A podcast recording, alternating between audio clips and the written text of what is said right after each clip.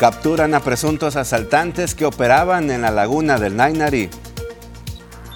Investigarán si policías de Cajeme realizaron disparos al aire en fiesta fuera de control en la Ruso. Más del 50% de autos extranjeros se quedarán sin legalizar, declara la Asociación de Comerciantes de Automóviles Usados de Ciudad Obregón. Sufre el robo de cables de la energía eléctrica, falta de agua y cerco perimetral la escuela Frida Kahlo de la colonia Cajeme. El gobierno de Sonora se compromete a reducir el número de trámites para el establecimiento de nuevas empresas. Esto y mucho más en la primera edición de las noticias.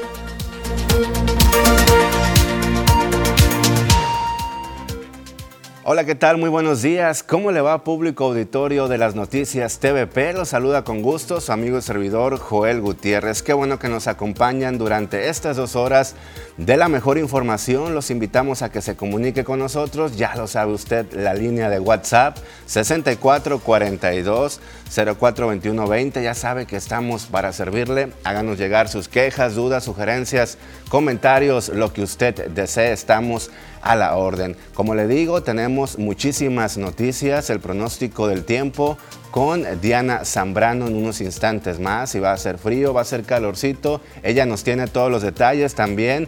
Tenemos la sección de Escuela para Padres. El psicólogo Francisco Aarón Muñoz nos acompañará para decirnos temas de interés para la sociedad. Esto y mucho más en la primera edición de las noticias. También le recordamos que somos un vínculo entre usted y las autoridades para que se resuelva cualquier problemática. ¿De dónde nos ve? De Navojoa, San Ignacio Río Muerto, Empalme, Guaymas. Mándenos un mensaje con todo gusto. Lo hacemos llegar aquí a través de esta señal también a la gente que nos ve por las redes sociales. Muy, pero muy buenos días. Iniciamos de lleno con las noticias. Sigue la problemática en el municipio de, Cajeme de las escuelas vandalizadas. Lamentablemente, más del 90% se encuentran en estas condiciones. El día de ayer, padres de familia molestos de la escuela primaria Frida Kahlo se manifestaron y esto fue lo que dijeron.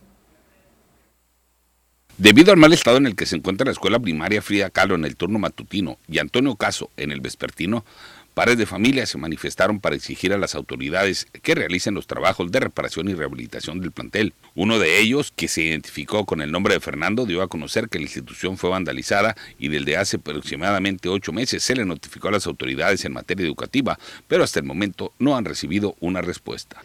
Entonces nosotros estamos exigiendo que la instalación de todo. Imagínense el cerco cómo está. No hay agua, no hay baños, no hay luz. Se roban hasta los pizarrones. Y, de este, y queremos porque que volteen acá para, para que le den solución a esto. Y los niños quieren clases al 100% ya, presenciales. No es una denuncia, sino exigimos. Exigimos a, este, a las autoridades educativas que que se enfoquen aquí. Que ya está, ya habló de este el señor gobernador que son 60 millones que están destinados para la reestructuración de la escuela. Entonces queremos que sea una de las primeras escuelas para que empiecen a actuar, a trabajar aquí, para que empiecen las clases al 100%. Y es que aquí la problemática está muy latente en el municipio de Cajeme. La mayoría de las escuelas se encuentran en la misma situación por falta de rondines policíacos, por falta de atención de algunos padres de familia, de los vecinos, porque permitieron que los vándalos obviamente ingresaran a esos planteles para vandalizarlos. Así el panorama, ojalá y pronto se arregle la situación de las escuelas vandalizadas en el municipio. Vamos a cambiar de tema. ¿Cómo andamos con las horas fríos en el Valle del Yaqui? Le comento que pese a los días que mantuvieron bajas temperaturas, sobre todo durante las madrugadas en el Valle del Yaqui, el registro de horas frío de este ciclo agrícola sigue por debajo de lo esperado y del cúmulo del anterior. Humberto Borbón Valencia, director general del Distrito de Riego del Río Yaqui, explicó que en las 22 estaciones agroclimáticas que existen en todo el valle se han contabilizado en promedio de 507 horas frío, contra las más de 600 que se tenían a estas fechas del año pasado. Son los Block 2918, las mallas Block 1922-609, donde se contabilizaban más horas frío, con 638, 610 y 602 sucesivamente. Dijo que además otros blogs y otras estaciones también presentaron la misma cifra. Señaló que aunque la misma fecha del año pasado las horas frío eran más, el panorama no es negativo y aún pudiera mejorar, pues la temporada de frentes fríos sigue vigente. Recordó que en el Valle del Yaqui se establecieron 162 mil hectáreas de trigo durante el mes de noviembre para cosecharse entre abril y mayo y que depende de la cantidad de frío que se registre la producción que se obtendrá en cada hectárea y la calidad del cereal. Así el panorama en el Valle del Yaqui. Una chulada, ¿verdad? Las hectáreas y las siembras por acá en nuestra región. Y hablando precisamente de productores, estos son agrícolas, ahora vamos con los ganaderos. Fíjese que la Asociación Ganadera Local del Valle del Yaqui da a conocer una noticia, un logro que se hizo a nivel estatal precisamente para el sur de Sonora, en donde las pacas que compraban en 360 pesos, ahora las van a adquirir en 300 pesos. Logra la Asociación Ganadera Local del Valle del Yaqui que los pequeños y medianos ganaderos puedan acceder a paca regional de dos hilos, alimento que le costará a los productores 60 pesos más económico, esto tras llegar a un acuerdo después de varios dimes y diretes con la Unión Ganadera de la capital del estado, así lo afirmó Julio Aldama Solís. Traemos un, traíamos un problema muy grave que nosotros ahí con la subasta de que nos exigían pacas de tres hilos. Esas pacas de tres hilos teníamos que traerlas del norte, de Mexicali y San Luis en específico. Y nos traían con un costo alrededor, ya puestas aquí en los corrales de la asociación, un costo de 320 pesos. Entonces, para que nosotros pudiéramos mantener a los trabajadores, porque nosotros le vendemos la comida a la subasta, de este, pues lo teníamos que vender en 350 dándole 30 pesos de ganancia a la asociación. El presidente de la Asociación Ganadera Local del Valle del Yaqui manifestó que la subasta cobra el 2.5 porcentaje por la comercialización, además le quiten al ganadero lo que consumen de pastura y con este descenso en el precio de las pacas de alfalfa se verán beneficiados. Pero yo siempre he peleado por el bien del pequeño y el mediano ganadero. Ese fue mi compromiso de campaña y lo estoy reafirmando a un mes de haber entrado en que logramos ayer que se metieran pacas de dos hilos, paca regional, que el dinero quede en la ciudad, no traer el dinero, llevarse el dinero a otras ciudades como lo hacen las transnacionales aquí. Una pelea titánica con, con la Unión ayer, de más de dos horas de tira y afloja y escándalo y pleitos, hasta ofensas. Pero yo siempre he dicho, no sumisión no compromisos, los compromisos con, con nuestra asociación. Sin duda alguna, una noticia positiva para el sector ganadero, sobre todo para los pequeños y medianos que se dedican a esta producción. ¿Y qué se celebra, qué se conmemora el día de hoy, 18 de marzo?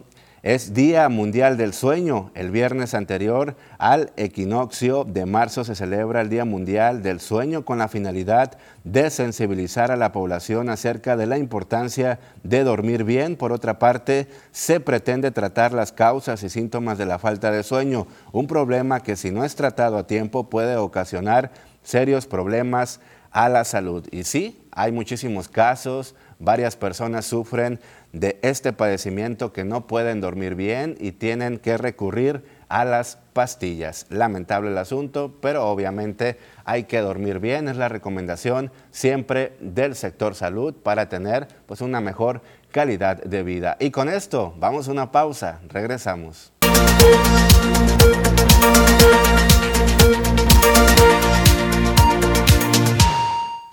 Bien, continuamos con más información y ahora lo invitamos a que haga un recorrido junto con nosotros a los portales de noticias más relevantes de la República Mexicana, que es lo que dicen esta mañana. El Reforma cobrarán a lo chino crédito a empleados. le canta, la Cámara de Diputados aprobó ayer una reforma que permite a instituciones financieras que otorguen créditos a trabajadores cobrarse a lo chino directamente de su sueldo. ¿Qué es lo que dice el Sol de México? Padece Latinoamérica populistas e ineptos. Sin dar nombres, el expresidente de México, Ernesto Cedillo, lamentó la ola de gobernantes populistas e ineptos que están sufriendo un buen número de países de Latinoamérica. El financiero urge Estados Unidos a México preservar confianza de la inversión. La reforma eléctrica debe resolver las preocupaciones del gobierno y de las empresas de Estados Unidos en temas difíciles como contratos y permisos o de lo contrario, no habrá confianza para invertir en México. El Expreso. Atacarán nuevos delitos, la extorsión cibernética, delitos financieros, el robo de contraseñas y la violación a la intimidad de las personas son los nuevos desafortunados delitos a los que tendrá que hacer frente la Policía Cibernética del Estado de Sonora, declaró María Dolores del Río, quien alertó que en el último caso aumentó a 25 el número de cuentas de Telegram en las que se comparten más de 700 carpetas de fotos íntimas de mujeres, entre ellas menores de edad. Con información local, ¿qué es lo que dice Infocageme? Ofrece el IPN 11 carreras en línea. El Instituto Politécnico Nacional en Sonora lanzó su convocatoria para las 11 licenciaturas y 15 bachilleratos a través del Internet, que estará abierta hasta el 24 de marzo y se esperan recibir más de 20 mil aspirantes a nivel nacional. Todo el proceso de admisión será en línea, registro, examen y clases. Es una gran oportunidad de estudiar en una de las mejores universidades públicas de México, desde la comodidad de tu casa o trabajo con una computadora y conexión a Internet. Síntesis Noticias. Sonorenses, los más infelices, revela la UNAM, según especialistas de la UNAM que participaron en la conferencia de qué depende la felicidad de los mexicanos, Sonora es el estado donde su gente es más infeliz, Factores como la violencia lleva a los habitantes de una entidad a asumir su grado de infelicidad. Los especialistas presentaron un mapa de color similar al semáforo de riesgo epidemiológico COVID-19, que tomó una cuenta indicadores como la vivienda, ingresos, empleo, comunidad, educación, medio ambiente, compromiso cívico, salud, satisfacción, seguridad, balance de vida y trabajo. ¿Qué es lo que dice el portal de casa TVP? Andrés Manuel López Obrador presume que recibirá 3 millones por regalías de su último libro. A la mitad del camino es el segundo libro que el presidente de México lanza mientras es eh, el mandatario mexicano y según sus datos es el más vendido sobre política en México, llegándole a dar un total de 3 millones de pesos en regalías. Tribuna Sonora, Cajeme, al, interior de una vivienda, Martín, de 32 años, insulta y golpea con una pala a su pareja. Los hechos ocurrieron el pasado miércoles 16 de marzo al interior de un domicilio ubicado en la zona urbana del Tobarito, en el municipio de Cajeme. Diario del Yaqui. Tesoros de Urbi tenían seis meses a un año enterrados. La fiscal general del estado informó que la dependencia ya comenzó con el traslado de los más de 20 cuerpos que se hallaron en una vivienda de la colonia Urbivilla en Ciudad Obregón. Estos fueron los portales de noticias más relevantes de la República Mexicana y ahora lo invitamos a conocer cómo andamos con los datos COVID-19 a nivel nacional. Hasta el momento los confirmados son 5.624.954, los activos 15.654, los recuperados desde que inició la pandemia 4.917.930 y lamentablemente durante las últimas horas se registraron 187 nuevos, nuevos fallecimientos. Lamentable que se sigan presentando muertes y cómo andamos aquí a nivel estado. Confirma la Secretaría de Salud durante las últimas horas 87 casos, entre ellos 61 mujeres y 26 hombres, de los que destacan 33 en Guaymas, San Luis, Río Colorado 23, Hermosillo 13, Cajeme 6, Empalme 4, Navojoa 3, Nogales 2, Cananea, Moctezuma y Guatabampo con un caso de COVID-19. Las estadísticas varían bastante. Hace algunos días solamente le presentábamos que se registraron dos casos y de repente esto incrementa a casi 80. Vamos a estar muy al pendiente a lo que emita la Secretaría de Salud. Vamos a una pausa, regresamos.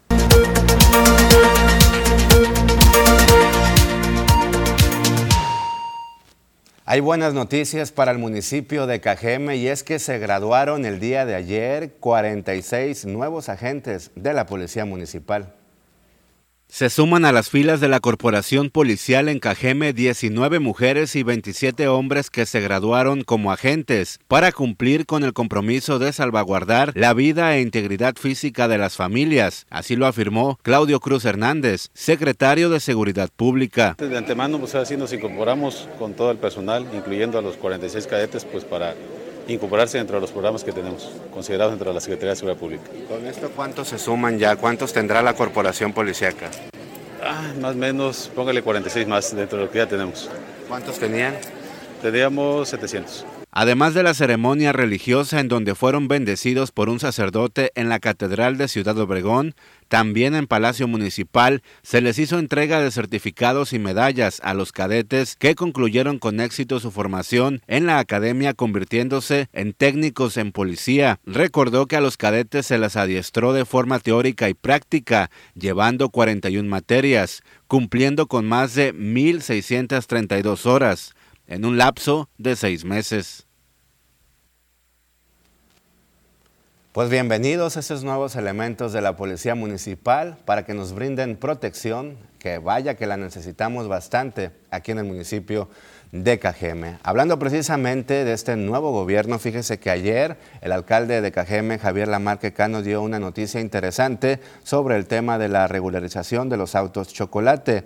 Soluciona al repube problemas del portal web y arranca con el proceso de regularización de vehículos extranjeros en Cajeme y con la emisión de citas, indicó el alcalde. Javier Lamarquecano recordó que en este registro o proceso no se aceptarán gestores ni intermediarios y deberá realizarse de manera específica por parte de los interesados. Recordó que el recurso que ingrese por este concepto, que tiene un valor de 2.500 pesos por vehículo, quedará en el municipio para las obras y que se tiene un conteo de 10.000 vehículos que pudieran ingresar en la convocatoria. extranjera. Este proceso de regularización eh, de registro no se van a aceptar gestores ni intermediarios. Tiene que ser eh, llevado adelante por los propios, las propias interesados e interesadas. Y esto para evitar lo que sucede muchas veces, que pues, se hace negocio con este tipo de gestiones. Eh, ha habido algunas organizaciones eh, pues que se dedican a el asunto de los carros irregulares que han solicitado ser ellos quienes lleven adelante el registro, pero nosotros no tenemos competencia ni autoridad para darles eh, ese trámite y como ustedes ven, aquí la instrucción directamente de México, la indicación es no se van a aceptar eh, intermediarios.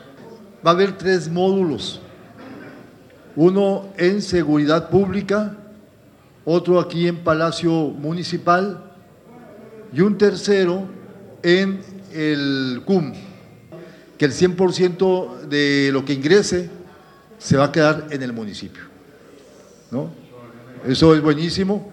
Eh, hasta ahorita la información que tenemos no está confirmado al 100%, pero la información que tenemos es que ese recurso se va a destinar particularmente al mejoramiento de calles. Y precisamente hablando de esta situación, quedarán aproximadamente alrededor del 60% vehículos que no se van a poder legalizar, esto según la Asociación de Autos Usados en Cajeme. Una solución a medias a las problemáticas que se pretendían atender dejará el nuevo decreto y proceso de regularización de los autos chocolate en el estado de Sonora, expuso el presidente de la Asociación de Comerciantes de Automóviles Usados de Ciudad Obregón. Efren Rosas Leiva indicó que el hecho de que el 100% de los automóviles llamados chuecos no entren en el proceso de regularización anunciado por el gobierno federal no representa el avance esperado ni la atención requerida en el problema de años. La seguridad la certidumbre, pero sobre todo que tengamos un registro de los vehículos y se evite precisamente que sean los vehículos PAFAS los que se mencionan, uno, que son los más robados y dos, que es donde se cometen los delitos. Las autoridades deben considerar a todos los vehículos para una solución al 100%, dijo, sobre todo al tema de la inseguridad, que fue lo que dio pie a este decreto. Si bien es cierto, se está intentando eh, solucionar un problema, es decir, voy a poner ejemplo, eh, se está intentando darle medicina para curar una enfermedad, ¿sí? se está olvidando ¿sí? de que esa enfermedad es consecuencia de algo.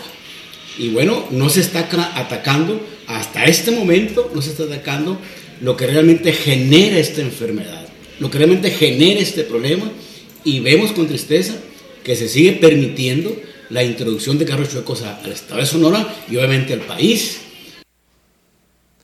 Bueno, pues ahí está el panorama sobre este decreto, sobre la regularización de los autos chocolates. Urge, ¿verdad?, que este dinero ingrese aquí al municipio para arreglar las calles porque están muy deplorables aquí en Ciudad Obregón. Tenemos muchísimos mensajes, gracias a todo el público que se está reportando al 6442042120. Nos dicen buenos días, en total abandono Ciudad Obregón. Eh, yo reporté hace como un mes con folio 656017 el drenaje sanitario colapsado en Callejón Costa entre Jesús García y Niños Héroes y entre la calle Chihuahua y Veracruz y a la fecha no han venido a arreglar. Ahí está la situación. Le encargamos al público que por favor nos envíe, además del nombre de la colonia, su nombre completo. Dicen por acá que están reportando al área de ecología con el folio 656017 un terreno baldío en el callejón Costa Rica entre Jesús García y Niños Héroes y entre Chihuahua y Veracruz que lo están utilizando como basurero y baño público tanto hombres y mujeres hace como un mes y tampoco han localizado al dueño para que limpie. Le recordamos a todos los propietarios de solares baldíos o de casas abandonadas que se les estará aplicando una multa alrededor de los 4 mil a los 40 mil pesos. Así que hay que estar muy al pendiente, sobre todo hay que ser ciudadanos responsables porque nosotros estamos dejando caer a nuestra ciudad. Nos dicen por acá, falta bacheo que pavimenten en todo Ciudad Obregón. También nos comentan, tenemos ya casi un mes sin placas y ¿qué hace el fiscal? Eh, cuando menos que implemente una estrategia para que no se esté parando a cada rato los de tránsito y hasta la Guardia Nacional, ya que las pagamos y se supone que las láminas son responsabilidad del Estado. Gracias, atentamente, Enrique González. Fíjese que nos ha llegado este reporte, nos vamos a echar la vuelta ahí a la agencia fiscal, qué es lo que está pasando con estas placas. Hasta el momento no se están brindando. Buenos días, solo para reportar que la calle Quintana Roo y Bordonuevo está totalmente a oscuro, sin alumbrado público. Ya han asaltado a varias personas. Urge prender el alumbrado. Bueno, ahí están y la ola de asaltos también van incrementando aquí en el municipio de Cajeme. Vamos a una pausa y regresando ya se encuentra con nosotros Poncho Insunza con la sección deportiva.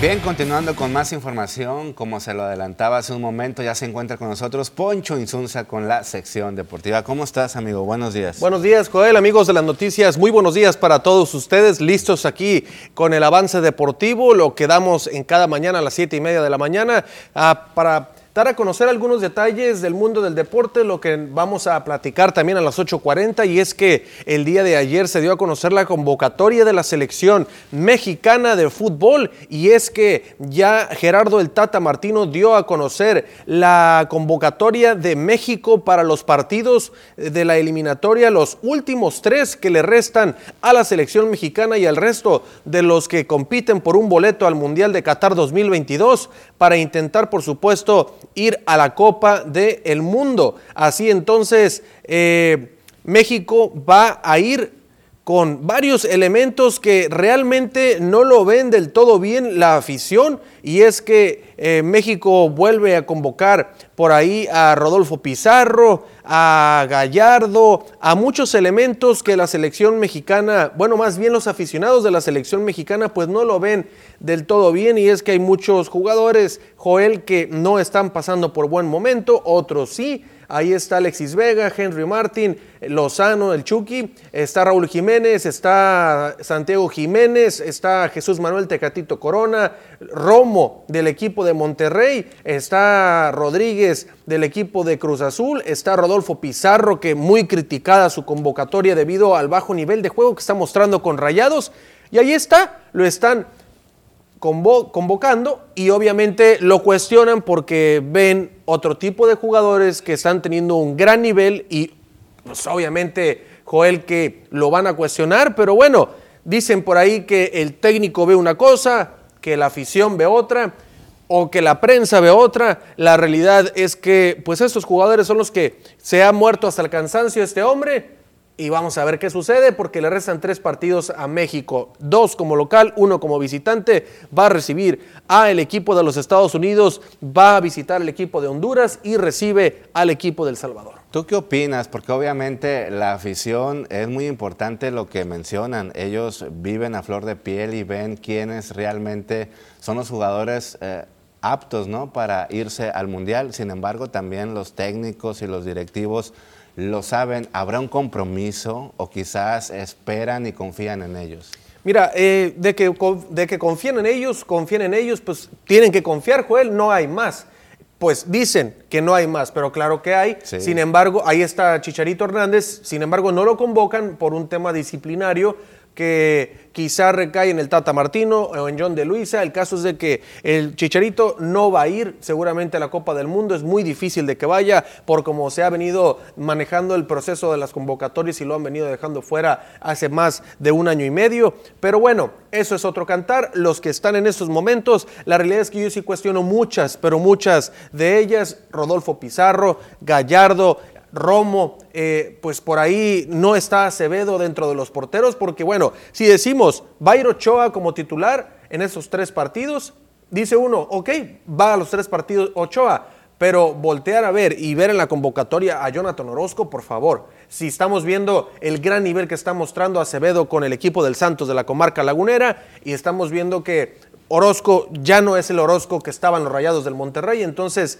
eh, mm, hay que ser un poquito congruentes, pero bueno, a final de cuentas uno no es el que decide, pero realmente de que reventaron en las redes sociales los aficionados, vaya que reventaron la convocatoria del Tata Martino, porque si de por sí México juega mal y ha venido jugando mal hace ya mucho tiempo, la realidad es que con estos jugadores, los mismos que está convocando, no están haciendo absolutamente nada más. Además, eh, el único cambio que yo veo es que no trajo a Funes Mori, es en esta ocasión, trae a Santiago Jiménez de Cruz Azul, eh, el hijo del Chaco Jiménez, y la realidad es que es muy joven como para poderle dar el puesto de titular en la Copa del Mundo o que tenga la calidad que tiene Chicharito Hernández, pero híjole, es muy complicado dar un pronóstico más para adelante, pero como viene jugando México, no está para nada en la Copa del Mundo. Híjole, pues así está de lamentable el asunto. ¿Puede haber cambios en esta convocatoria? No, no, no.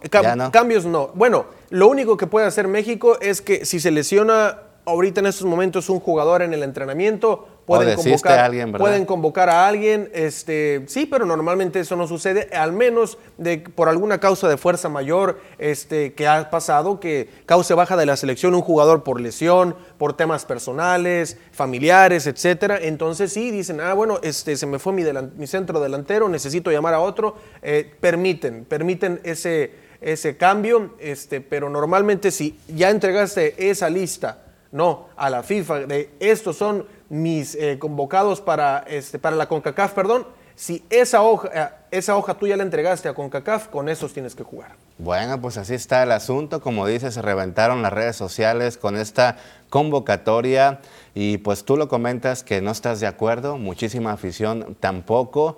¿Quiénes eh, querías tú ver en esta lista? Pues la verdad, a quienes no quería ver más bien, Joel, esa es la pregunta, yo creo que estaría mucho mejor y es que... ¿Cuántos son por eh, todos? Son 23, 24 convocados, este, pero la verdad, realmente había muchos elementos por ahí como Gallardo, Romo, este, está por ahí también... Eh, Funes Mori, que bueno, ya no fue. Vamos a ver a Santiago Jiménez, pero ojalá que, pueda ser un hombre que le dé gol a México, algo de lo que ha venido creciendo. Pero Gallardo, Romo, Pizarro, a mí no me gustaría verlos. Y si me preguntas a quién, la verdad es que no hay, pero darle la oportunidad a otros, porque si le están dando la oportunidad a Santiago Jiménez, pues denle la oportunidad a otros, porque estos hombres no le están dando. Eh, nada a México en los últimos partidos. Bueno, pues vamos a estar muy al pendiente. Ojalá hay que pensar positivo, que estos jugadores nos representen muy bien en el Mundial. Pues vamos a ver. Y que les vaya muy bien. Le quedan esos partidos. muchísimo éxito. Exactamente, ¿no? Y quedan estos partidos por disputarse. Son nueve puntos por disputarse. Vamos a ver en qué lugar queda México en el octagonal y si queda en los tres primeros para ir a la Copa del Mundo o si queda en cuarto y donde le dé medio boleto, que es el repechaje de la manera en cómo se metió a la Copa del Mundo de Brasil 2014. Perfecto, Poncho, como siempre, muy buena la información deportiva. En unos momentos más te vamos a ver, pero antes de despedirnos, quiero invitarte, invitar al público a conocer lo que circula en redes sociales. Vamos. Miren lo que está a punto de ocurrir. Esta niña apenas comienza la carrera y se cae, pero ella nuevamente se levanta y sigue en la carrera a pesar de que ya está muy por detrás de sus competidoras. Sin embargo, ella sabe que como se ha caído, tiene que dar su mejor esfuerzo si quiere alcanzar algún podio. Domina un principio de éxito. Entiende que una caída no va a definir tus logros en la vida. Entonces, como está dando su mejor esfuerzo, comienza a alcanzar al grupo de competidoras y las comienza a pasar una a una. Y se posiciona en el primer lugar. ¡Wow! ¡Qué increíble! Gran lección de la gente de éxito. En la vida no pierdes cuando te caes, pierdes cuando te rindes. Una gran lección de vida. En la vida no pierdes cuando te caes, pierdes cuando te rindes, ¿verdad? Exactamente, ¿no? Y ganas cuando te levantas sin lugar a dudas, este, llegues a la meta o no, las ganas de levantarte, competir y como dicen, dar lo mejor de ti es cuando terminas ganando juego. Exactamente. Una gran reflexión para comenzar este fin de semana. Muchísimas gracias, Poncho. De nada, Joel, y estamos listos entonces para las 8.40 con toda la información deportiva. Usted, quédese en las noticias.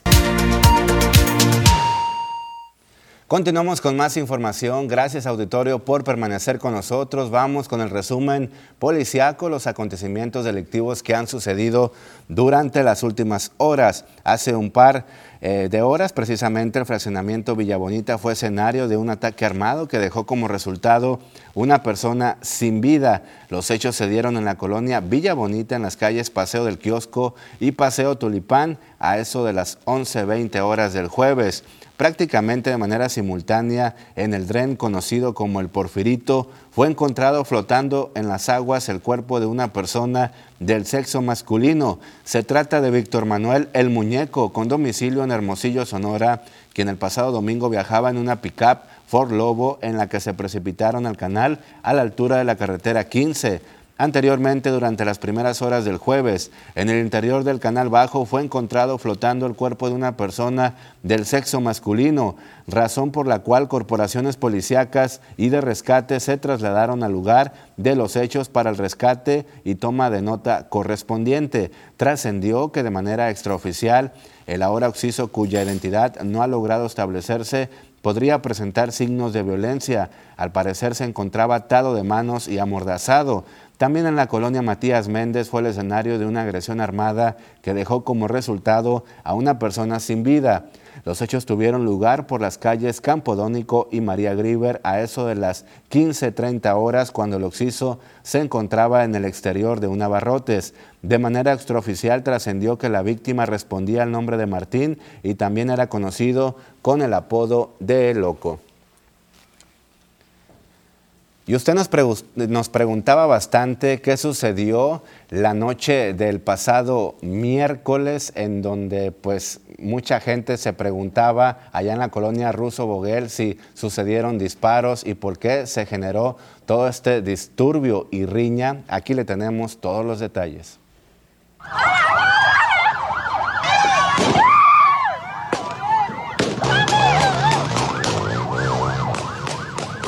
Un impresionante despliegue policiaco se registró la noche del miércoles luego de que una fiesta multitudinaria se saliera de control y se solicitara la presencia de los elementos policiacos a través de los números de emergencia. Los hechos se registraron en la colonia Ruso Buguel, en donde se concentraron una gran cantidad de jóvenes que recibieron a los uniformados lanzándoles piedras y cuanto artículo contundente se encontraban a su paso. A través de las redes sociales circularon imágenes en las que se muestra cómo varias unidades de la policía recorren el sector en el que se realizaba la fiesta, mientras que los participantes se dispersan y otros agreden a los uniformados.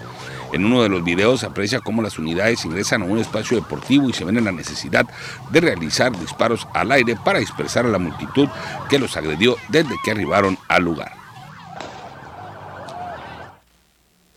Y precisamente sobre esta situación ya hay respuesta. El alcalde de Cajeme, Javier Lamarque Cano, indicó que no está eh, corroborado que los elementos fueron quienes irrumpieron con el fuego y lamentó las risas y burlas de quienes se oponían al llamado de la autoridad de regresar a sus casas y parar el festejo. Además indicó que el caso se investigará. No está claro todavía, no tenemos la evidencia de dónde eh, surgieron esas detonaciones.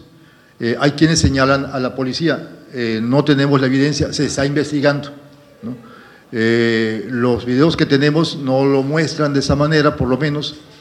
Lo que escuchamos en los videos sí son las detonaciones, pero curiosamente lo que se escucha de quienes están grabando y la gente que está alrededor, más bien son risas y burlas para con la policía. No, no hay una actitud, por lo menos, de esas personas de eh, asustarse o de estar eh, pues, eh, en dispersión por las detonaciones, sino parece que están festejando la situación y eso es muy lamentable.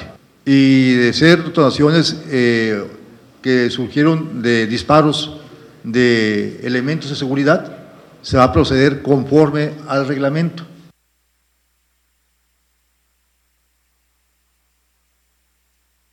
Comprobarse la detonación de armas por parte de los elementos está justificado por la oposición que se registraron los jóvenes y presentes que se mantenían escandalizando la vía pública y sin un permiso para festejo y menos para el consumo del alcohol.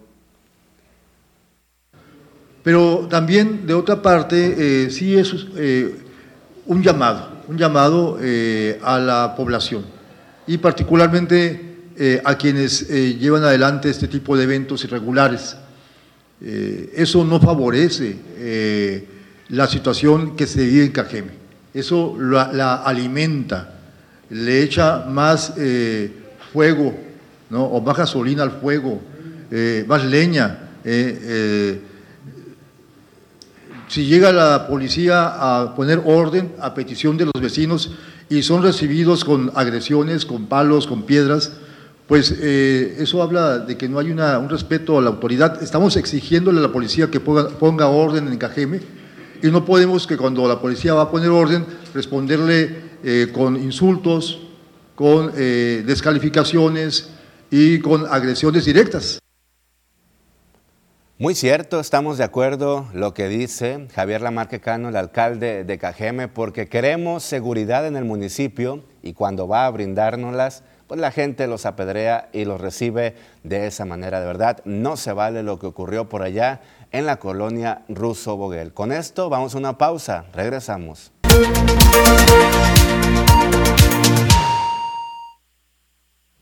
Continuamos con más información. Ya es viernes y usted lo sabe que siempre nos acompaña Francisco Aarón Muñoz de la Escuela para Padres, este psicólogo que siempre nos trae temas interesantes. Muy buenos días, bienvenido. ¿Qué tal, Joel? Buenos días para ti para todo el auditorio. Pues mira, vamos a hablar de un tema muy, muy interesante, eh, la pareja funcional. A ver, papitos, mamitas, si tienes ahorita una situación difícil, que realmente en esos tiempos es muy complicado estar bien en pareja, pues tome nota, ponga mucha atención porque va a hablar de seis pilares o seis ingredientes o seis elementos que van a sostener una relación duradera y madura. No digo exitosa y feliz porque es relativo. Para cada quien la felicidad y el éxito es diferente. Para una persona que no pueden tener hijos, tener un hijo sería el éxito, ¿verdad? O la felicidad, dependiendo que valore lo que tiene y a los que tiene. Bueno, entonces lo veo como más generalizado, decir una pareja funcional y madura y duradera, ¿no? ¿Por qué? Porque aquí, hablando en KGM, es muy común que las parejas se separen, se divorcien, eh, incluso llegamos a ser primer lugar a nivel nacional, ¿no? Hace algunos años. Entonces vamos a ver cuáles son esos seis elementos o seis pilares para sostener una buena relación. Es Muy importante que tomar nota de público porque esto que viene está interesante. No, no, sí. Incluso, paréntesis, ¿no? Eh, cuando van, yo tengo, doy terapia pareja. Ya cuando llegan las parejas a una, a una terapia con, una ayuda con un psicólogo, ya van muy lastimadas las parejas, ¿no? Ya van muy lastimadas. Y muy tóxico el ambiente, ¿verdad? Que se iban las parejas de Obregón. Sí, sí y aparte ya van, ya van como buscando un rescate, ¿no? O un depositar mi responsabilidad, ¿no? Entonces yo desde un inicio digo, no soy un rescatador de matrimonio, ¿no? A veces salen de ahí. Este, Los orientas. Es, ya pasa a ser un, rol de mediador, donde hace un diálogo circular y motiva al, diálogo donde pueden llegar a, acuerdos, ¿sí? Entonces, eh, es algo común de repente, no me dijiste, pues no me preguntaste. Y verdad que hay muchas consultas de eso de parejas ahorita actualmente. Sí, ya lo están tomando como en cuenta para poder salir adelante del bachecito que se encuentran, ¿no? Entonces eso está genial, así como atender la salud mental, la salud emocional, también en parejas que lo vean como una alternativa para poder solucionar, aunque estén, aunque estén divorciados, pero tienen pues, un vínculo que es un hijo en común, pues tienen que llegar a una a un diálogo de respeto, ¿no? Y negociar por el bien de, los infantes. Pero bueno, vámonos al primero, al primero, ¿no? El primero es la comunicación, así como se escucha, así de sentido común. A veces algo tan simple creemos que no es tan importante, creemos que algo muy sofisticado, rebuscado, va a ser como que una solución más certera. No, no, la, primero, primero es la comunicación. Evalúense cómo se están comunicando ¿Qué tanto están suponiendo? Eh, ¿Qué tanto estás? ¿Qué tienes? Nada. O sea, eh, o sea mm, cuando tú tienes una duda, la idea es que hay que preguntar. Tienes una inquietud, hay que expresar. Eh, de repente se da el caso, ¿no? Que van y de repente un ejemplo, ¿no? Que dice, ¿qué es un café? Dice el otro, no, no. no.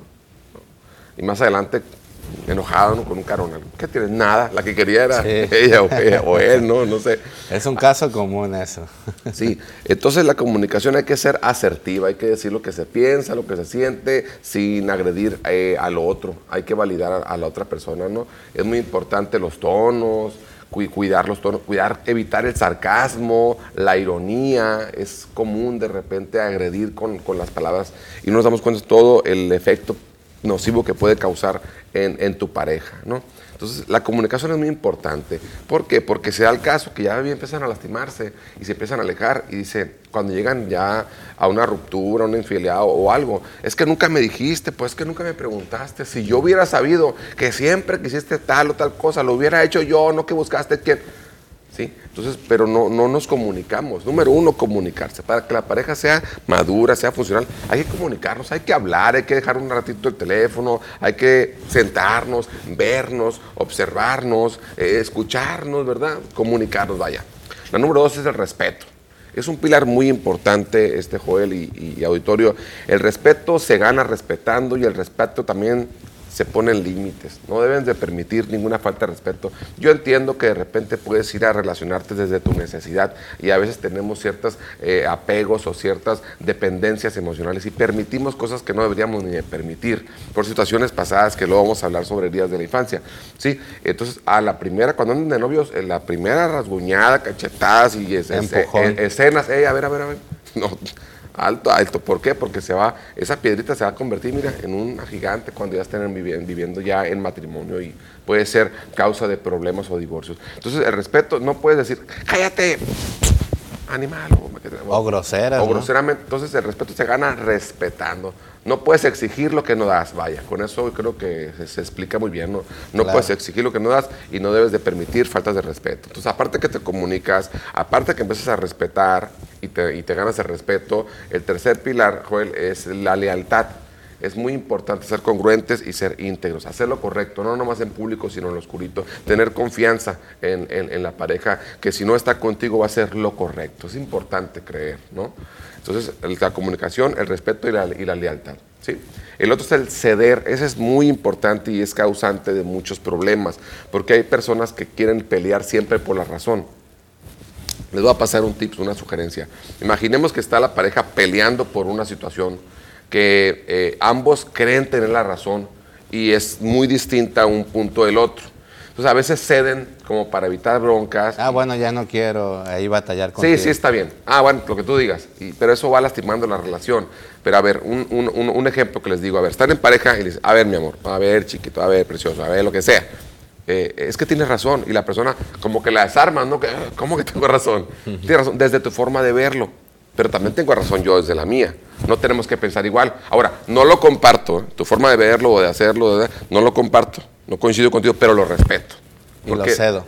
Porque, no, no, pero lo respeto porque entiendo que no puedo obligarte a que pienses como yo. O entiendo que no puedo obligarte a que hagas lo que creo que debas hacer. Aunque pensemos distinto, aunque no coincida contigo, creo aún así que podemos llegar a un acuerdo. Bájate, no lo cedo totalmente, sino más. Baja tensiones, o sea, le das la razón, también te das la razón a ti, eh, no la respetas, pero, o sea, la respetas, perdón, pero no la, no coincide contigo, pero lo respeto. Pero aún así, ¿eso qué hace? Baja tensiones, pone disposición para poder fluir y poder negociar. ¿Sí explico? Es decir, no lo estás invalidando, pues. Claro. No estás en una posición omnipotente donde me creo dueño de la verdad. Yo estoy bien, tú estás mal. Desde mi posición te juzgo, te critico y te culpo hasta de lo que me pasa. Es que eres empático. Debes de ser empático con la pareja. Debes de respetar eh, la opinión que ella tenga o que él tenga y también eh, la persona viceversa debe de respetarte. Así es, muy importante la empatía, ponernos en su lugar, escucharlos, Joel, no nomás para ver qué le respondes, escucha a tu pareja para entender. Y es que ahorita hay muchísimas parejas que nomás se levantan y empiezan a pelear, de verdad parece que es algo que está todo lo que da aquí en Cajeme y en todo México. Sí, hombre, eh, y tensa, la, tensa la, la, relación, tensa la armonía, tensa el ambiente, evalúense qué actitud estás tomando, si está el sol, si está nublado, si está calor, está frío, o sea, todo el tiempo estamos eligiendo si tenemos, tienes un buen día o un mal día. Recuerden, ¿no? Te pasan cosas, pero la reacción que tú tienes es lo que más impacta. Bueno, entonces eso es muy importante. Eh, aprender a ceder, aprender a negociar. Si están peleando en un barquito y toda la, toda la vida pelearon y nunca fueron ni para la playa ni para la ciudad, el día que se ponen de acuerdo y disfrutan ambas partes, y bueno, pues qué padre ponernos de acuerdo. El otro pilar es el Es el 5, ¿verdad? Ese es el 5, la comunicación, el respeto, la lealtad, el ceder, ¿sí? O sea, no podemos ganarlas todas y tampoco es sano pelear por todo. Hay que llegar a una negociación, ¿sale? Desde la comunicación asertiva, desde la empatía, como decía Joel, e, irnos a otro punto que se llama el, aceptar, ¿sí? El aceptar viene, viene con la parte de la personalidad, del temperamento de la persona, que a lo mejor de novios no vio, ¿verdad? No vio. no vio lo que a veces... No se percató. No vio lo que después ya no le gustó. ¿no? Y, a, veces suele pasar que las personas eh, empiezan a evolucionar, ¿verdad? Sí. Y de repente su economía emocional empieza a aumentar. Y antes como que ibas incompleto en tu economía emocional y vas incompleto como buscando tu media naranja y pues si esa media naranja se va, no te vayas, te necesito, me quedo incompleta y si te lastima, te es infiel o te trata mal, lo permites porque lo necesitas. Entonces, si vas a relacionarte desde tu necesidad, pues son relaciones tóxicas y dependientes. Pero si tu, economía emocional sube, te quieres, te amas, te respetas, te, te dignificas, eh, puedes relacionarte con personas desde ser una opción o no estar o no estar. Pero bueno, el punto es que si una persona ya es como ella es, si es muy eh, amiguera, muy extrovertida, le gusta mucho la fiesta, salir, muy positiva, o si es así como muy controlador, eh, muy quiere mandar o muy enojón, o es así como muy tranquila, muy pasiva, o es así como muy emocional, y de repente ya quieres que no sea así, porque tú crees que no debería ser así, o no es correcto que sea así, o que sea como alguien más, ahí estás incurriendo en una, falta. Por eso ahí ese punto es el aceptar cómo es la pareja, la, pareja, cómo, porque son cosas que traen de cajón, de, de, de, fábrica, pues hay desde el bebé, se movía mucho o no tanto de los primeros años, si tienes, tienes sus características de personalidad. Sí, entonces en ese punto también hay que aceptar, si de repente tu pareja siempre fue como muy tranquilo, no creas que de repente sea una persona muy extrovertida o si de repente la persona se fue muy, muy así, muy amiguera, no crees que de repente se aísle de todo y que esté nomás en la pura casa. Y el último es el cambiar. Y van a decir, eso, cambio de pareja. No, no, no. cambio yo, desde mi, una introspección, me analizo yo, eh, a ver cuáles son mis áreas de oportunidad, qué puedo mejorar. Entonces, no espero que, no voy a cambiar al otro ni esperar que los demás cambien. Cambio yo, mejoro yo en todas las áreas que yo que, que observe que hay que cambiar y hay que mejorar. Siempre hay que visualizarnos a futuro hacia una mejor versión de nosotros. Hay que voltear al pasado para ver qué nos sirve, hay que analizar el presente, pero sobre todo hay que ir hacia adelante, mejorar eh, la versión que tenemos en la actualidad. Cada día es una nueva oportunidad para hacer las cosas de una mejor forma. Qué buen tema nos trajiste, Francisco Arón, de verdad, muy interesante para tener una pareja funcional. Ahorita le decíamos al principio de este espacio informativo de que allá en el Tobarito eh, un hombre golpeó a su pareja con una pala. Imagínate la gravedad de este asunto. ¿Dónde te podemos encontrar, Francisco? Muchas gracias, Joel.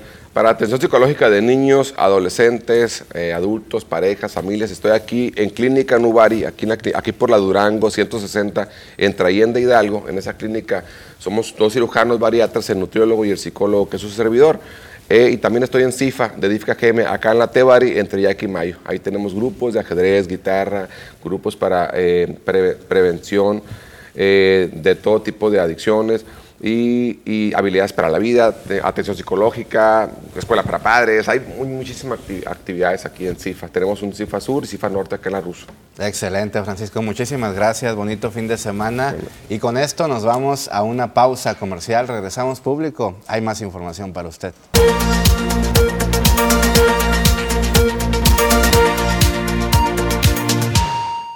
Continuamos con más información. Con un Estado seguro, paz laboral y atracción de inversión, lograremos que Sonora sea de nuevo un Estado líder a nivel nacional, aseguró el gobernador Alfonso Durazo Montaño durante la toma de protesta de los integrantes del Consejo Directivo de la Industria Maquiladora y Manufacturera de Exportación. Eh, Sonora se encuentra en uno de los mejores lugares y esto fue lo que dijo el gobernador. Tengo como objetivo que a, mitad de mi gobierno hayamos reducido cuando menos al nivel nacional el número de trámites para el establecimiento de una empresa, de una inversión, de cualquier negocio, pero teniendo como horizonte al final de nuestro gobierno estar en los niveles de los países avanzados. Decirles que somos aliados incondicionales y que aquí vamos a estar invariablemente como facilitadores no solo de la inversión, sino de su estancia en nuestro país. Vamos a una pausa comercial. Tenemos un invitado muy especial regresando.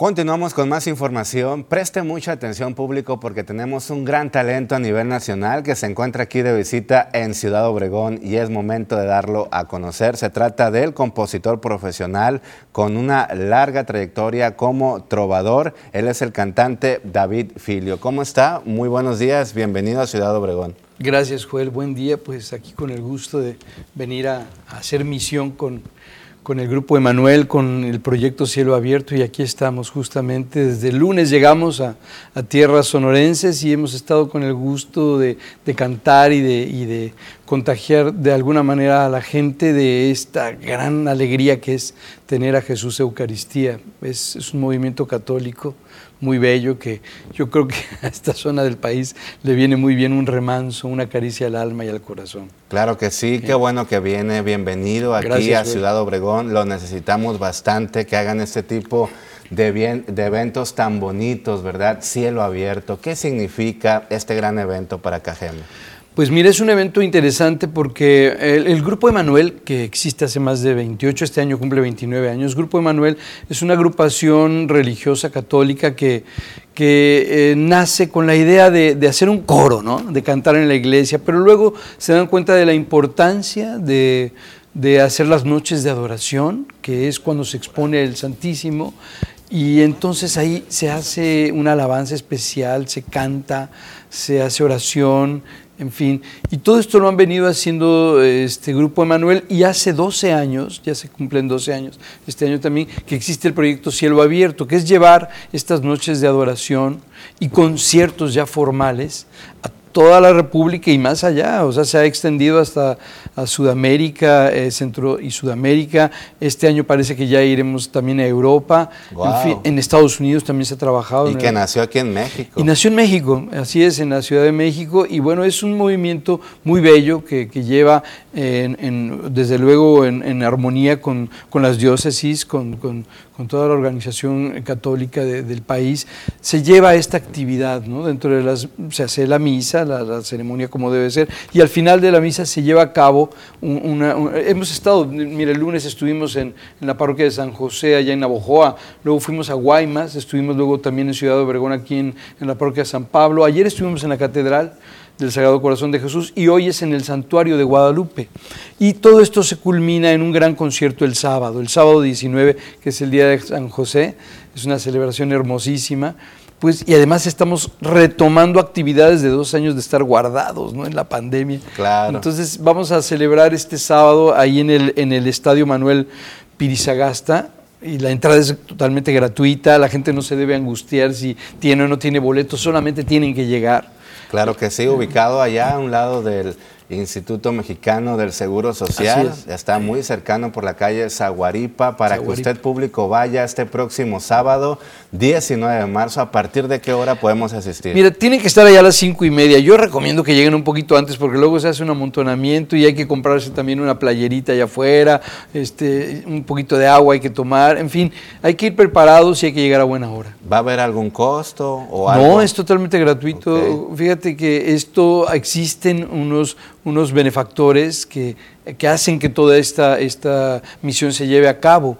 Eh, ellos se han ocupado en que no haya ningún costo y es una producción seria, traemos una producción tremenda, un, montaje de escenario que, no lo vas a creer, Joel, de verdad, y artistas maravillosos, cantantes como Ana Bolívar, que es una colombiana encantadora, una compositora, viene Carlos Omar y Miriam, que ellos vienen de, Tamaulipas, de, de Matamoros vienen. Luego viene también Lolis, que es una chica joven, talentosísima. Creo que la conocen mucho aquí a Lolis. Ella es una niña que canta, hace canciones y que está abocada al, rosario. Es algo muy lindo. Eh, a María. Y luego está, bueno, el grupo Emanuel, que somos ahí algunos de los, de los, están los fundadores, Cristal y Pedro, y ahí habíamos algunos otros que nos hemos integrado. Yo tengo apenas tres años de haberme integrado a esto, antes me dediqué a la trova, yo me dediqué, yo tengo un dueto que se llama Mexicanto, durante muchos años trabajé con Mexicanto, de pronto eventualmente lo sigo haciendo, pero ya mi, mi prioridad ahorita es cantarle al Señor, este, dar gracias por todo lo que nos da a diario y de alguna manera seguir orando en canciones para pedir por la paz de este, de este país y del mundo. ¿no? Claro, me encanta, de verdad. Va a ser un evento, como usted lo dice, muy tremendo. porque así como tremendo es usted, gran talento de nuestro país. Gracias de verdad por representar a México muy en alto porque sabemos que hace doblajes de películas como Frozen. Sí, sí, me, he tenido la oportunidad de trabajar eh, con la gente de Disney y ahí me tocó adaptar al español la canción de Libre Soy, que es una canción que se hizo pues, muy famosa por la película. Y, y, ese era mi trabajo inicial, hacer las letras, pero luego me invitaron a cantar y a hacer doblaje y me toca hacer la voz de un personajito que seguramente muchos niños si lo están viendo ahora lo conocen, o incluso adolescentes, ¿eh? niñas adolescentes de pronto me dicen, ¿a poco tú haces la voz de Olaf? Pues sí, yo soy la voz de Olaf, del auténtico Olaf, por eso les mando un fuerte abrazo y espero que se estén pasando una linda mañana en familia. No olviden lavar sus manos, ayudar a mami, tender su cama, recoger su recámara y estar listos porque empezó el fin de semana. Les mando un fuerte abrazo y espero que vayan a ver a cielo abierto este sábado a las cinco y media de la tarde. No dejen de ir al estadio que se llama Pirisagas. Un estadio muy bonito. Vayan, por favor. Bravo. Excelente, ¿verdad? Qué gran talento y qué bueno que lo tenemos aquí en Ciudad Obregón. Gracias, Con todo gusto, gracias todo el público cajemense y del sur de Sonora, véngase a Ciudad Obregón el próximo sábado. No todo es malo aquí, a pesar de ser la segunda ciudad más violenta del mundo. Eh, hay muchas cosas positivas aquí en Cajeme y por eso más que nada vienen a darnos un mensaje de que todo va a cambiar todo va a estar mejor. Somos más los buenos aquí en el municipio de Cajeme y debemos de asistir a ese gran evento de cielo abierto. Así es, fíjate que eso que acabas de decir es importantísimo. Eh, somos más los buenos y la esperanza es lo último que muere y además de verdad que es una tierra muy bendecida.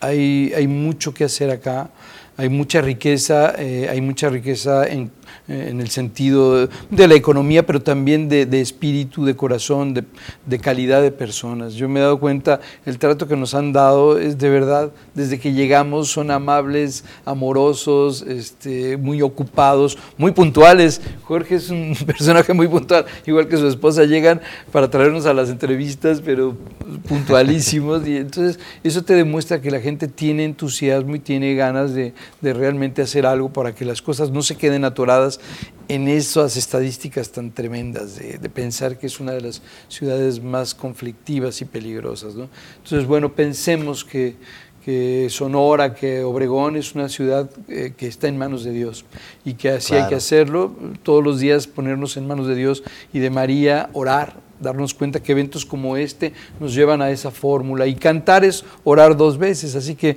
si van para allá al estadio Pirisagarta en punto de las cinco y media mañana sábado, entrada libre, eso es muy importante. Si no tienen un boleto, que hay un control de un boleto, no se preocupen, vayan, va a haber un control también para entrar de manera ordenada, pero hay que llegar temprano. Va a haber como una taquilla ahí, va a haber un orden. Pues hay como un orden, exacto, porque deben llevar un control de cuánta gente está entrando, y en algún momento pues hay que tener también el cuidado de no saturar, ¿no? Pero este, va a haber capacidad para todos los que quieran acercarse. Yo de verdad les recomiendo ampliamente que estén ahí, porque es un evento del que se va a hablar muchísimo y mejor que estén ahí para que no les cuenten. Claro que sí. Ahí vamos a estar, un gran evento aquí en Ciudad Obregón, porque como lo repetimos, somos más los buenos. Muchísimas gracias. Gracias a ti. Encantados de tenerlo aquí en Ciudad Obregón. No, hombre, igualmente, es un gusto. Muy amable. ¿Sus redes sociales? Pues sí, David Filio, arroba, este, ahí está todo eso, arroba David Filio, Twitter. Facebook, Twitter, en, Instagram. Eh, ¿Dónde más tengo? Pues no sé, pero si buscan David Filio es muy fácil. Siempre pones David Filio en redes y te da ahí muchos resultados. Y desde luego Cielo Abierto, ¿no? Que es eh, Cielo Abierto Home, ¿cómo se llama? Homepage, fanpage. Fanpage. Fanpage. Okay. Ahí encuentran toda la información de Cielo Abierto. Perfecto, muchísimas gracias. El que amable. Muy amable, que tenga un excelente día. Y con esto nos vamos a una pausa comercial. Regresamos, hay más para usted.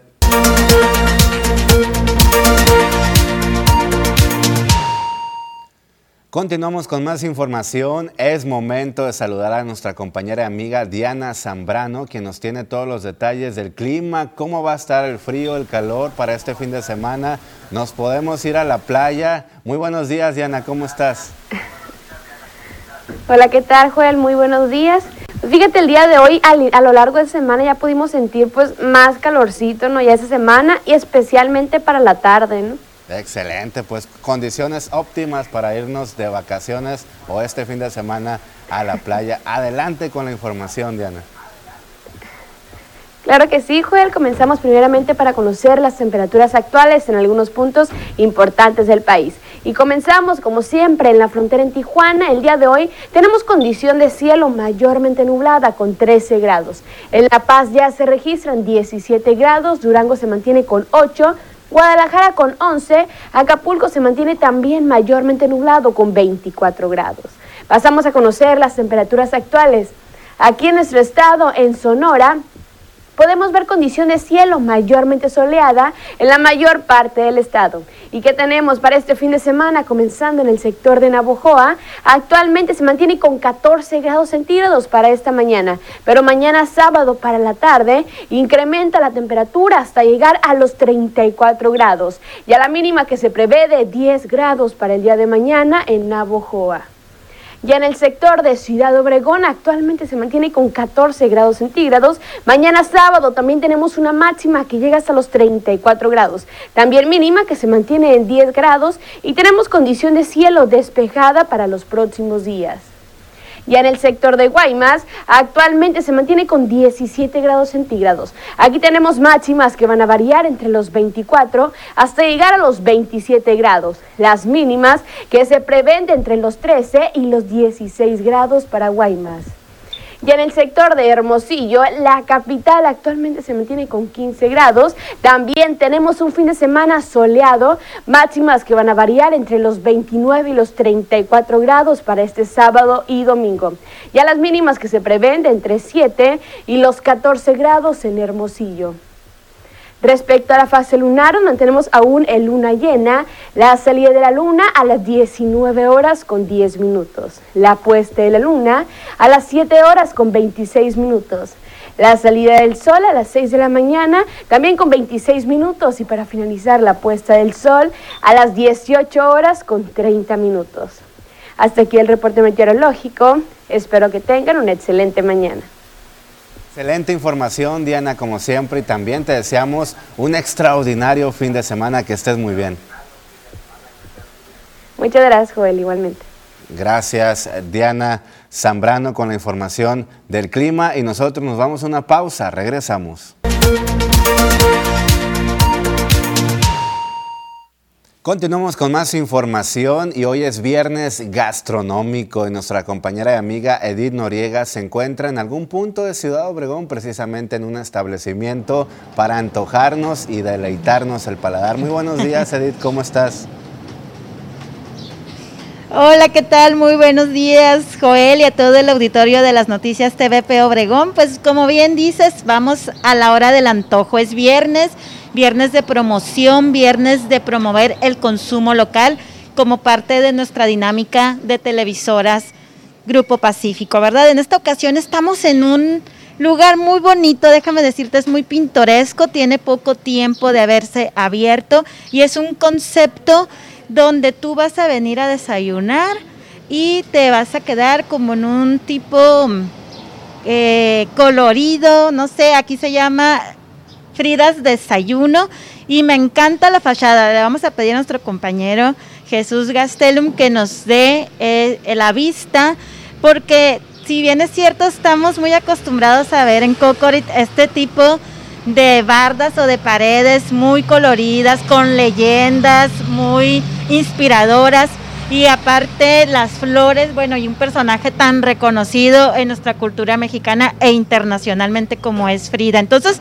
pues para que nos hablen más acerca de este nuevo concepto, vamos a hablar con Arcelia Cepeda, que en este momento está atendiendo a uno de los clientes. Ahorita que le hagan el pedido, la vamos a, entrevistar. Hola, ¿qué tal? Buenos días, Arcelia. ¿Qué tal? Buenos días. Para que nos cuentes cómo surge la idea de este concepto de Fridas Desayuno. Pues bueno, mira, este, lo que pasa pues ya ves que con la pandemia y todo eso pues uno se queda sin trabajo. Entonces, pues empecé, mis papás tienen un abarrotes, que es el de aquí enseguida. Y muchacho, aquí está.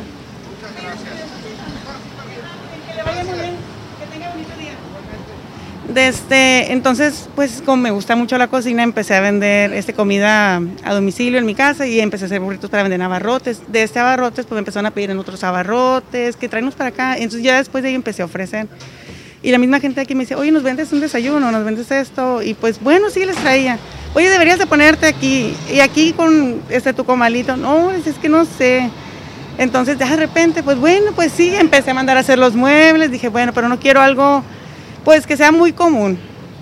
Es lo que yo quería que llamara la atención, que la gente viniera sentar, le gustara, pues. De hecho, mucha gente llega y me dice, es que siempre debemos con gente, queremos saber qué es. Como que la gente no identifica aún qué es. Pero este, pasan y, ah, es que vemos y, pues, ¿qué vendes? Y ya comen y gracias a Dios, pues ya se quedan como clientes, ¿no? Entonces, pues de esa manera empezó pues la idea de, más bien de, las mismas personas que me fueron pidiendo, oye, este, tráenos algo diferente, tráenos un huevito con, y ahí me mirabas con charolas y, y pues dije, pues ¿por qué no? O sea, lo voy a intentar, no pasa nada, si no lo intento pues nunca voy a saber ¿no? si me iba a funcionar y pues ahorita ya tengo tres meses y gracias a Dios la gente le ha gustado el concepto y pues más mi sazón, ¿no? Así es, qué interesante Arcelia lo que nos estás diciendo porque pues esta es una prueba fehaciente de que en medio de la adversidad pueden surgir nuevos proyectos y este proyecto nace precisamente de esa necesidad de que nos cuentas, te quedaste sin empleo y bueno, hay que salir adelante. Así es. Sí, la verdad que se me pues se me cerró el mundo, yo creo que a todos nos pasa, ¿qué voy a hacer? ¿Qué? Pero pues este me gustaba mucho la cocina de muchas amigas. Oye, este yo vendía lasaña para fiestas y me decían, oye, ¿nos haces una lasaña para un baby una lasaña para una despedida? Empecé y, así, pues voy a hacer comida para los fines de semana. Hacía teriyaki, hacía enchiladas, chiles, de todo, pues, y vendía a domicilio los puros fines. Ya después, pues, empezaron los saquitos y dije, bueno, pues ya poco a poco, fíjate, tarde, yo creo que este, un año, año me en animarme en estar aquí. No me animaba, la verdad. Me daba, no sé, me daba miedo, nervios, no sé. Y ahorita pues digo, ¿por qué no me puse desde cuándo? Celia, un consejo para las emprendedoras, porque sé que es un proyecto de mujeres, y qué consejo les darías para que se animen. Pues eh, primero que nada, pues que obviamente pues no se desanimen. Este, yo creo que lo primero que hay que hacer es uno no cerrarse, ¿no? Abrir este, uno mismo las oportunidades, saber qué te gusta. Por ejemplo, yo en este caso estoy haciendo lo que me gusta. O sea, no me pesa a mí levantarme a las 5 de la mañana y venir, me dicen, ¿cómo que te levantas? Sí, y a veces salgo hasta las 6 de aquí, pero es que es algo que me gusta. Yo creo que me voy, me voy más que nada por eso lo que deberían de pensar, pues que les gusta, ya que pues desgraciadamente muchas nos quedamos sin empleo, pues pensar qué te gusta hacer, qué te gustaría emprender y, y pues buscarle la manera, no, no, no desistir, ¿no? Porque pues uno de repente, pues no te voy a decir que todo el tiempo me iba bien en, en, lo que hacía, obviamente había semanas en que no vendía nada, se me quedaba la comida y decía, no, ya no voy a vender y mi mamá, no, es que así es. Y es que así es, y ni modo. Eh, la, vida es así, mijita, a veces sí y a veces no. Y van a haber muchas veces que no, pero también muchas veces que sí. Y sí, la verdad que... Y esta frase, eh, hace, cuando cumplí 15 años me la dijo un sacerdote. Entonces es una frase que nunca se me olvidó, nunca, nunca, nunca. Este, entonces siempre yo me la mentalizaba. Es como que decía, bueno, pues que si no lo hago yo, o sea, yo soy la única que tengo el poder de salir adelante y nadie más. Y así fue como, pues yo solita y mi familia obviamente me, empezaron a apoyar. Pues mira, Joel, tú que estás en el estudio y el auditorio que también nos está siguiendo en este momento, qué bonita historia de superación nos estás compartiendo, Arcelia, esta mañana. ¿Y qué te parece si pasamos a ver alguno de tus platillos, el platillo estrella, y nos vas comentando, pues, cuál es el menú y dónde te podemos localizar para las personas que a lo mejor ya se les antojó? Muy bien, mira pues, yo aquí este, tengo pues un menú extenso, este, como se puede dar cuenta, pues lo que son burritos, también vendo desayunos, huevitos al gusto, este vendo chilaquiles, que es lo que ahorita más vendo, ¿no? El chilaquil, les ha gustado mucho a la gente, el chilaquil verde y rojo, este, los omelet, el, el omelet poblano que va relleno de Filadelfia con, con jamón bañado en la crema poblana, a la gente le ha gustado mucho también. Este, vendo avena, vendo chocomil, es otro este, que les ha gustado el chocomil. Digo, es un chocomil, pero la gente le gusta. O sea, me dicen, es que está bien rico. ¿Qué le echas? Yo, pues es que es lo normal, o sea, el chocomil. Pero bueno, les ha gustado mucho. Este, vendo de todo, molletes, vendo este, hot cakes. Yo les digo a la gente, y se lo voy a decir, yo soy como la mamá de todos. Ustedes díganme qué se les antoja. La, tengo cocina, este, está lavarrotes, que si no lo tengo lo puedo conseguir. Les digo, o sea, no se preocupen, dime qué se te antoja, porque mucha gente, bien, yo no vendo hamburguesas, y me dice, oye, ¿me deberías vender una hamburguesa? Ah, no, claro. Ahorita te la hago, espérame, le digo, pero me vas a esperar porque voy a hacer la, lo que es la, la torrita, la carne. No, no, sí, yo te espero. Entonces yo les digo, ustedes díganme qué se les antoja. Ok, aquí entonces al cliente lo que pida, aunque no esté en la carta. Ya nos queda poquito tiempo para despedir, pero sí nos gustaría que nos mostraras algo para que, bueno, de la vista nace el amor. Entonces, ¿qué, qué nos puedes ahí compartir ante las cámaras de las noticias TVP? Mira, pues yo ahorita, por ejemplo, cambio el menú diario, ¿no? Este, el menú va cambiando diario para que la gente no se enfade. Tengo ahorita lo que es picadillo, tengo discada. El que vendo mucho es el, chicharrón en salsa verde. Ese no me dura, yo creo que para las 11 ya no tengo. Este también, machaca con papa, es otro de los que vendo demasiado. Y este, el chiloro con papas, que ha empezado a venderse mucho. Sí batallé un poquito para que la gente como que lo aceptara, pero ya se vende mucho. Lo que es pues, el tradicional frijol. Y en estas cazuelitas tengo pues, dos tipos de huevos, siempre cambio el, huevo, que es el, huevito en salsa tatemada, que es otro de los favoritos de, la clientela. Este, lo alterno con huevito ahogado a veces y tengo huevito con chorizo y este, bistec ranchero. Muy bien, pues a ver compañeros en el estudio, ya hagan sus pedidos. ¿Tienes entrega a domicilio, transferencias? Domicilio, transferencia, este mucho pedido para recoger como gusten. Este, mucha gente nos, nos, nos habla, la mayoría no es de que, oye, te voy a hacer un pedido porque como abro a las 7 de la mañana, yo a las 6 y media ya estoy aquí, mucha gente, oye, voy al trabajo, mucha gente que entra muy temprano, 7 y media, y te a hacer un pedido para pasar por él. Y yo desde, las, desde que llego ya estoy trabajando entregando pedidos. Y bueno, pues ya escucharon, televidentes, ya vieron también la variedad de platillos. Está muy limpio y aparte está calientito, así que siempre se mantiene calientito. Es de diario, aquí nada se guarda para otro día, aquí es de diario, es, yo hago la cantidad exacta, ¿no? Pues ya que no te voy a decir que no me quede, claro que me queda y es algo pues que me llevo. Es algo que, que van a comer y pues muy importante, siempre digo a la gente, mi comida no tiene condimento. Pues te agradecemos mucho, Arcelia, y bueno, la invitación es para que las personas que nos están viendo pues hagan un esfuerzo por hacer el consumo local, porque así hay muchas emprendedoras en este momento abriendo camino, buscando otras nuevas formas de tener un recurso y nosotros podemos apoyar, pues eh, comprando y consumiendo en Ciudad Obregón lo que es local. Igual si viene de fuera algún algún fin de semana, algún día, pues aquí los esperamos, ¿verdad? Así es, aquí los esperamos de lunes a sábado de 7 a 2 de la tarde. Eh, eh, Edith, coméntanos pues, ¿qué te parece, nos está preguntando muchísima gente la dirección, ¿dónde están ubicados, por favor? Claro que sí, compañero, nos están preguntando la dirección. Es 6 de abril, pasando la Tabasco, bueno, esquina con Callejón Honduras. Estamos muy, muy céntrico, muy céntrico. Este, en la calle 6 de abril, pues es el doble sentido, así que eh, vas a ver desde lejos porque la verdad el amarillo este sí, sí llama mucho la atención. Muy colorido. Bueno, ah, pues vamos a esperar aquí los tacos, el desayuno, con todo gusto aquí se los pagamos porque de verdad se ve riquísimo. Hay que fomentar el consumo local. Muchas gracias, Edith. Nos vemos hasta la próxima. Gracias, muy amable. Y con esto vamos a una pausa. Regresamos.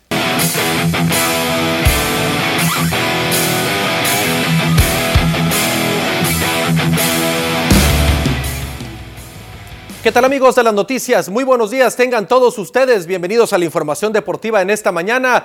Hay mucha información de carácter beisbolera y es que Benjamín Gil está listo para debutar en las grandes ligas, pero ahora como coach del equipo de Los Ángeles Angels, de los Angelinos de California. Y es que hay que recordar, ahí está una de las fotografías fue parte del equipo en la década de los noventas del equipo de los Angelinos de Los Ángeles. Ha sido un manager exitoso en Liga Mexicana del Pacífico con los Tomateros de Culiacán. Y bueno, ahora será, fue nombrado como el coach de la primera base del equipo de los Angelinos. Ahí estará de la mano de Joe Madden y el resto del cuerpo técnico del equipo de los Angelinos tratando entonces de llevar a este equipo a la cima del oeste de la Liga Americana, algo que no logran hace mucho tiempo en las grandes ligas el equipo de los Angelinos, pues los Rangers el equipo de los Marineros, el equipo de los Astros de Houston han dicho otra cosa. Por otra parte, Julio Urias ya lista su brazo, ya está poniendo su brazo en condiciones allá en Glendale, Arizona, allá en el condado de Phoenix, intentando por supuesto unirse a la rotación. El único lanzador en ganar 20 juegos en las grandes ligas el año pasado lo hizo con los Dodgers de Los Ángeles en la Liga Nacional. No se llevó el Cy Young, pero vaya actuación que se llevó el año 2021 para Julio Urias, año memorable 2020 gana la Serie Mundial y 2021 entonces el año en el que concreta 20 triunfos por primera ocasión en su carrera y el único en serlo en todo el béisbol de la Gran Carpa. Continuamos con información, vamos ahora al fútbol y es que la convocatoria de la selección mexicana para poder entonces encarar la eliminatoria ya está lista y ahí está Cota, Ochoa, está Talavé, está este el señor Jonathan Orozco, ahí están los porteros, son cuatro del equipo mexicano, Raúl Jiménez, está también Gallardo, Pizarro, Henry Martín, está Jiménez que está prácticamente banqueando a Funes Mori y es que Funes Mori no está pasando por buen momento con el equipo de los Rayados de Monterrey.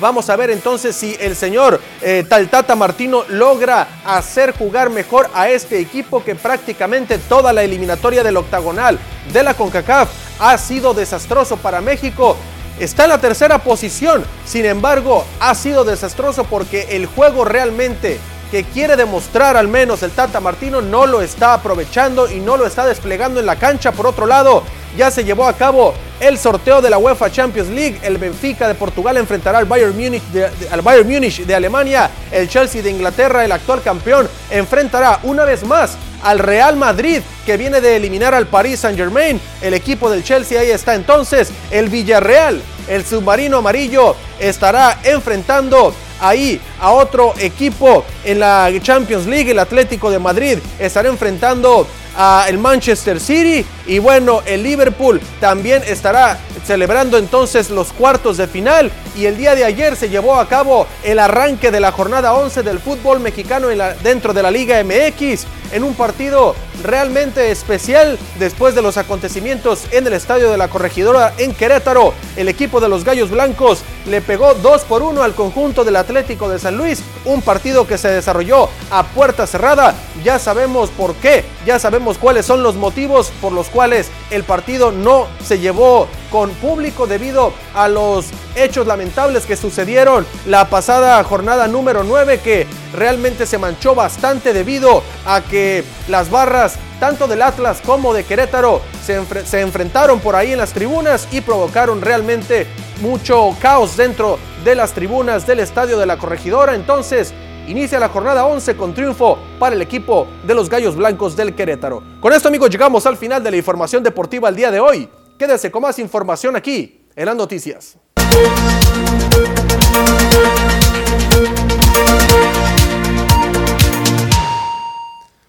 Continuamos con más información. Fíjese que para las estadísticas que se están manejando aquí en el municipio de Cajeme de manera mediática sobre los homicidios en este mes de marzo del año 2022, el alcalde de Cajeme llamó a no confundir los homicidios con los cuerpos u osamentas localizados en fosas, sobre todo aquellas que en los especialistas indican que tienen seis meses o más. Cuando su administración no estaba en el gobierno, Javier Lamarque Cano indicó que solicitó ya llevar estadísticas por separado de manera oficial en sus semáforos gubernamentales y mientras las que ya se tienen siguen marcando bajas significativas en temas delictivos, es lo que dijo el alcalde que durante su administración ha bajado en un 45, 41%. Hay confusión, eh, entiendo que hay confusión, hay eh, por ahí quienes hablan de 44 homicidios en lo que va de, eh, marzo, y no, no es así. no van 44 homicidios en lo que va de marzo. ¿sí? Se están sumando a los homicidios que van de marzo, se están sumando los cuerpos que se han encontrado en fosas, que es muy lamentable, por supuesto, que no es admisible, pero no son homicidios que hayan sucedido en marzo, son homicidios, de acuerdo a la Fiscalía, que sucedieron de seis meses hacia atrás. Sí tenemos una tendencia a la baja, este, y es producto de un gran esfuerzo que está haciendo y que yo quiero reconocer eh, aquí a la policía, eh, que ellos están haciendo, aportando su esfuerzo, su granito de arena eh, y su vida, y su vida en esta lucha contra la delincuencia y la violencia en Cajeme. Y precisamente hablando sobre las madres buscadoras, las guerreras que han encontrado varias fosas clandestinas allá en la colonia Urbivilla, el secretario de Seguridad Pública de Cajeme, Claudio Cruz Hernández, reacciona ante los más de 20 cuerpos que han encontrado en menos de una semana los colectivos de las guerreras buscadoras, así como las rastreadoras. Dice reconocerlas, sin embargo, lamenta no poder intervenir en las búsquedas para no entorpecer las labores.